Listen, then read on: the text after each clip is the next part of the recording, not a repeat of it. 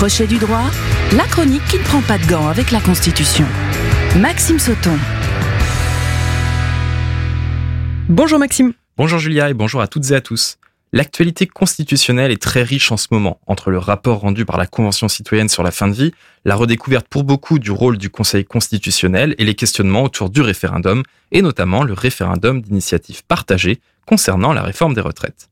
Le 14 avril justement, le Conseil constitutionnel rendra sa décision sur la conformité du projet de loi réformant les retraites, mais aussi sur la recevabilité de la demande d'un référendum d'initiative partagée. Donc aujourd'hui, on se penche sur le référendum en France et notamment le fameux RIP. Alors Maxime, première question, qu'est-ce qu'un référendum? Alors, un référendum, c'est extrêmement simple. Le référendum est une procédure de vote permettant de consulter directement les citoyens sur une question ou un texte. Le plus souvent, les votants doivent choisir par oui ou par non. Voilà. Alors si on veut aller un tout petit peu plus loin, il faut rajouter que le référendum, c'est l'instrument phare de la démocratie directe, car il permet d'avoir un retour direct justement sur la vie des citoyens qui votent. Et que prévoit donc notre Constitution en termes de référendum? Alors là non plus, ce n'est pas compliqué. La Constitution est très claire, elle prévoit quatre types de référendum. Le plus simple, c'est le référendum constituant. Ce référendum est prévu par l'article 89 de la Constitution et vise les révisions constitutionnelles. Cette révision peut être initiée par le président de la République sur proposition du Premier ministre. C'est alors un projet de révision ou par le Parlement, c'est une proposition de révision. Si l'objectif est très simple, réviser la Constitution, la procédure est un peu compliquée et je vous renvoie à une précédente chronique de Crochet du droit qui traitait plus en profondeur de l'article 89. Une chose est importante à retenir en revanche. Le référendum n'est pas obligatoire pour les projets de révision constitutionnelle, c'est-à-dire à, l'initiative du gouvernement. En cas de projet de loi constitutionnelle, le président de la République peut écarter le recours au référendum et soumettre directement le texte à l'approbation du Parlement réuni en congrès à Versailles. Le texte est adopté s'il obtient les trois cinquièmes des suffrages exprimés des deux chambres. C'est la procédure la plus utilisée. En revanche, en cas de proposition de loi constitutionnelle, le recours au référendum est obligatoire. Un autre type de référendum est prévu à l'article 11 de la Constitution. C'est le référendum législatif. Et il est donc prévu, comme son nom l'indique, pour faire adopter une loi par référendum. Ce référendum est organisé à l'initiative du président de la République, soit sur proposition du gouvernement, soit sur proposition conjointe de l'Assemblée nationale et du Sénat.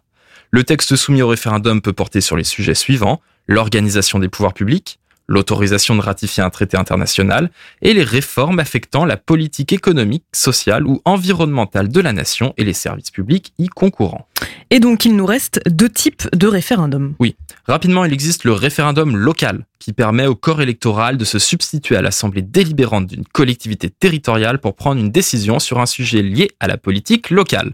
Pour faire simple, ce sont les citoyens d'une collectivité territoriale, donc commune, département ou région, qui vont répondre par oui ou non à une question qui concerne tout simplement un sujet local. Et le dernier type de référendum, c'est donc le référendum d'initiative partagée. Exactement. Et là, il faut faire attention aux acronymes et aux noms utilisés. Ce référendum d'initiative partagée, abrégé RIP, ne doit pas être confondu avec le référendum d'initiative populaire, qui donnerait aussi RIP. Ce référendum d'initiative populaire n'existe pas en France, seulement à l'étranger. Alors, le RIP français est aussi inscrit à l'article 11 de la Constitution, mais à l'alinéa 3. C'est ce type de référendum qu'examine le Conseil constitutionnel concernant la réforme des retraites. Concrètement, un référendum, je cite, peut être organisé à l'initiative d'un cinquième des membres du Parlement, soutenu par un dixième des électeurs inscrits sur les listes électorales. La proposition de référendum doit donc être présentée par au moins 185 parlementaires sur les 925 quand elle a été validée au Conseil constitutionnel, et pour l'instant le référendum d'initiative partagée sur la réforme des retraites en est là, la proposition de loi doit recueillir le soutien d'au moins un dixième des électeurs, soit environ 4,8 millions de personnes.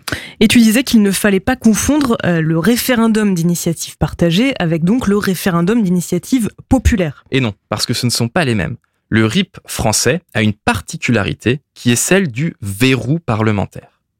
Car si le Conseil constitutionnel valide le référendum et que les signatures des citoyens sont recueillies, le texte doit être examiné par le Parlement dans un délai de six mois. Si le Parlement ne se saisit pas de ce texte, le président de la République soumet le texte au référendum. Or, vous voyez immédiatement pourquoi on parle de verrou parlementaire concernant le RIP français. Si le président ne veut pas soumettre un texte au référendum, il a six mois pour pousser les parlementaires, et notamment sa majorité, à examiner le texte, quitte à le rejeter. Ainsi, il n'aura pas la possibilité de le soumettre au référendum. C'est pourquoi ce référendum est très décrié et que pendant la crise des Gilets jaunes, beaucoup réclamaient dans le droit constitutionnel français l'instauration d'un RIC, un référendum d'initiative citoyenne, qui prendrait exemple sur le référendum d'initiative partagée, non pas français, mais suisse par exemple. En Suisse, la procédure est différente et en un mot, sous réserve d'un certain nombre de votes nécessaires, le pouvoir législatif est obligé de prendre une loi dans le sens du résultat du référendum. Voilà pour ce point sur les référendums en France. Il est intéressant d'attendre la décision du Conseil constitutionnel sur ce point, tout en gardant en tête que jamais le référendum d'initiative partagée n'a abouti en France. On se donne donc rendez-vous la semaine prochaine, à la veille de la décision du Conseil constitutionnel, et je vous souhaite une très bonne semaine. Merci Maxime, à la semaine prochaine. Merci. Crochet du droit à podcaster et à réécouter sur myson et le. Merci à tous les deux. On termine